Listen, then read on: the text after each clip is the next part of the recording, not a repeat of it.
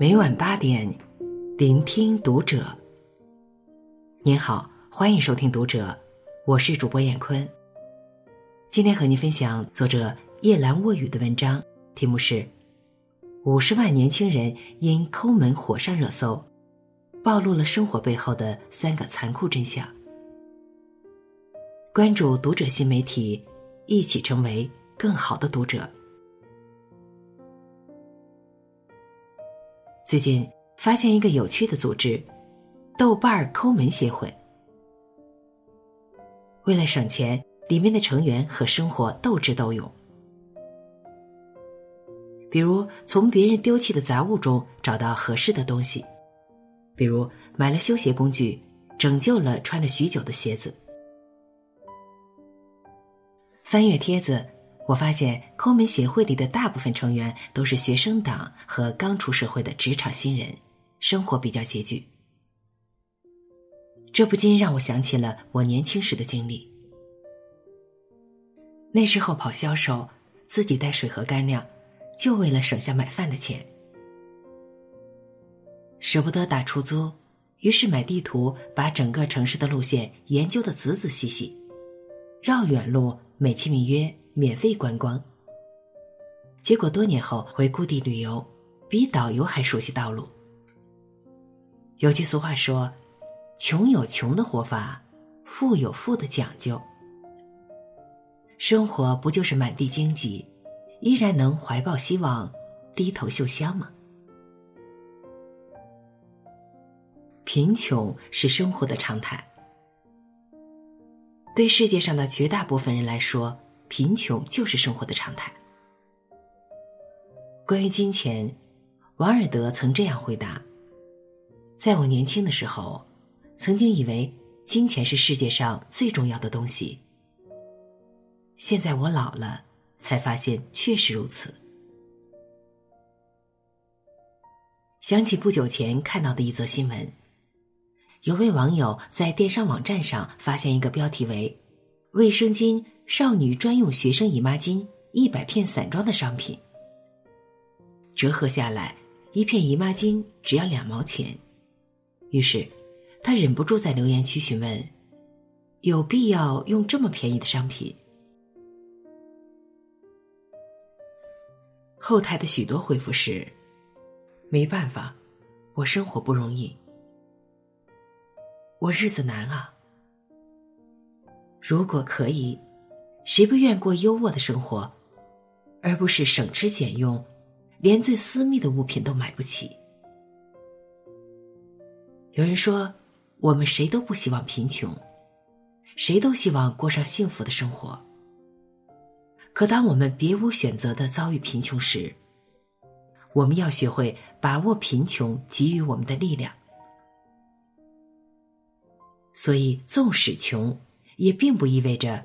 只能每天以泪度日，也可以寻觅生活的小确幸。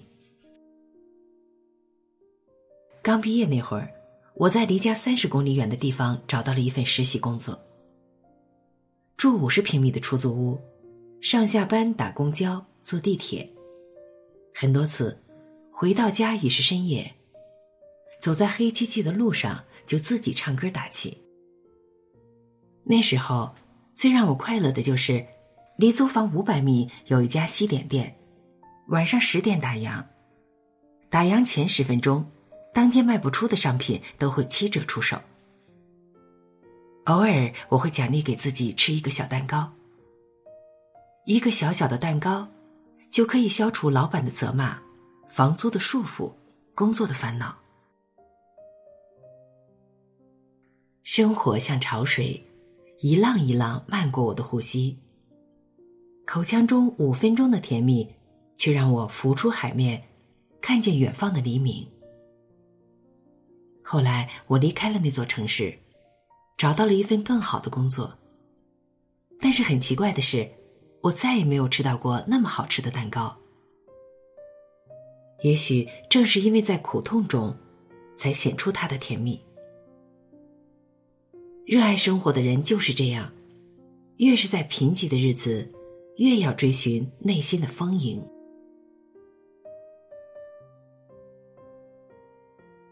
苦难是命运的尝试。曾在微博上刷到一个女人扛揍的视频，她的额头被砸得通红，眼角裂开，满脸伤痕。可是她眼里却一直燃着斗志。她叫张伟丽，是一九年 UFC 格斗比赛的冠军。UFC 之后，她是许多人眼中的女英雄。可谁又曾想过，在成为冠军之前，她也被命运毒打过。张伟丽的父亲是煤矿工人，幼年家境拮据。曾经他是一名散打运动员，但是因为受伤退役。之后端过盘子，当过幼儿园老师，拖过健身房的地。可无论做哪一份工作，他都没有放弃体能训练。上夜班时，上午休息，下午锻炼，做健身前台，等顾客走的差不多了，独自打沙袋训练拳法。后来，他终于有机会成为一名格斗运动员，没有赞助，没有教练，却要和男运动员对打。在 UFC 的赛场上，面对拳手挑衅，他也毫不在意，只是简单的说道：“Shut up。”他太渴望这个机会了，因为这是他沉浮许久才得来的。所以他在拳台上被打得满脸红肿，却仍然秉着一股力，最终击败对手。后来，他的命运真的改变了。比赛结束后，整个微博都为她沸腾。她成为亿万国人眼中的格斗女王。作家屠格涅夫说：“你想成为幸福的人吗？那么，首先要学会吃苦。命运或许有残忍，但终有尽头。努力到最后的人，会得到他的馈赠。”曾在知乎上刷到过这样一个经历：一个在上海漂泊的年轻人，四处求职，连连遭拒，最后只能在健身房打打兼职。健身房的地面是大理石，锻炼的人流完汗，滴在地上又脏又滑。于是他就经常用湿布擦一遍，再跪着用干毛巾擦干地。跪久了再抬起来，腰会很痛。所以就一直跪着，一直到把地板擦完为止。有一天下班，他擦地的样子被老板看见，老板很感动，提点他成为了健身房的学徒教练。干了好几年，他终于攒够了钱，自己在很远的地方开了一家健身房，可是很快就倒闭了。没有办法。他只能继续打工，三十多岁的男人从头再来。后来他认准形势，想率先在三四线城市建立健身房，向亲戚朋友借钱，通通遭拒。无数人人前人后的奚落他，痴心妄想，你就不是做生意的那块料。他一意孤行。自己去银行贷款，多年沉浮，终于成为如今几十家连锁健身房的老板。《亮剑》中有这样一句台词：“我承认，对手可能比我强大的多，可对方已经宝剑出鞘了，我能不亮剑吗？”命运就是这样的对手啊。熬过命运的毒打，才能练就钢铁般的意志。与命运抗争到底，你才能迎来属于你的成果。吃苦是为了走更远的路。命运无常，有时我们没有办法与贫穷、苦难正面交锋，我们能做的就是咬牙硬撑。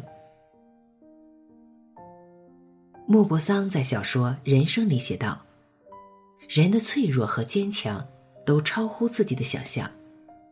有时候，我们可能脆弱的一句话就泪流满面；有时候，发现自己咬着牙走了漫长的路。”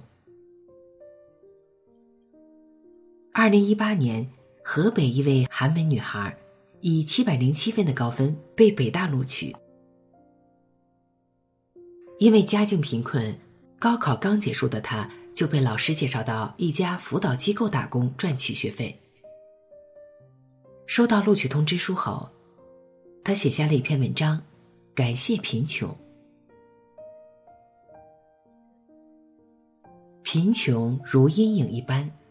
笼罩着童年的他和家庭，甚至间接带走了他的双亲。可是这个女孩依然选择笑对生活。她在文章中写道：“感谢贫穷，你赋予我生生不息的希望与永不低头的力量。尽管惹人异议，但我们不得不承认。”当苦难无法避免，直面是最好的方式。吃得苦中苦，方为人上人。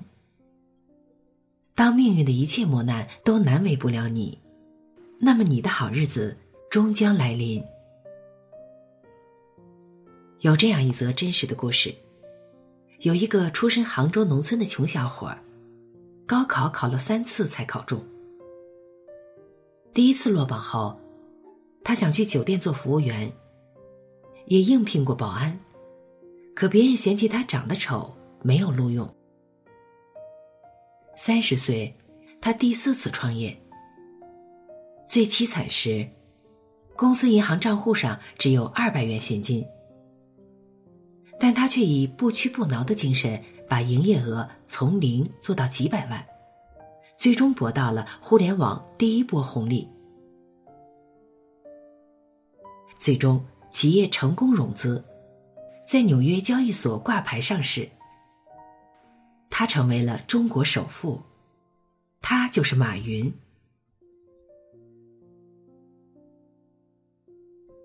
生活本来就是不公平，有人含着金汤勺出生，有人却含着黄连枝。还有人甚至生下来没有腿。如果你不幸抽中老天爷发给你的一手烂牌，在人生结束之前，你能做好的就是打好它。我们无法选择家境与命运，但我们却可以选择以怎样的态度面对它。真正的英雄主义是。认清生活的本质后，依然热爱生活。愿你倾尽全力，过上那种滚烫的人生。好了，文章分享完了，关注读者新媒体，一起成为更好的读者。我是燕坤，再见。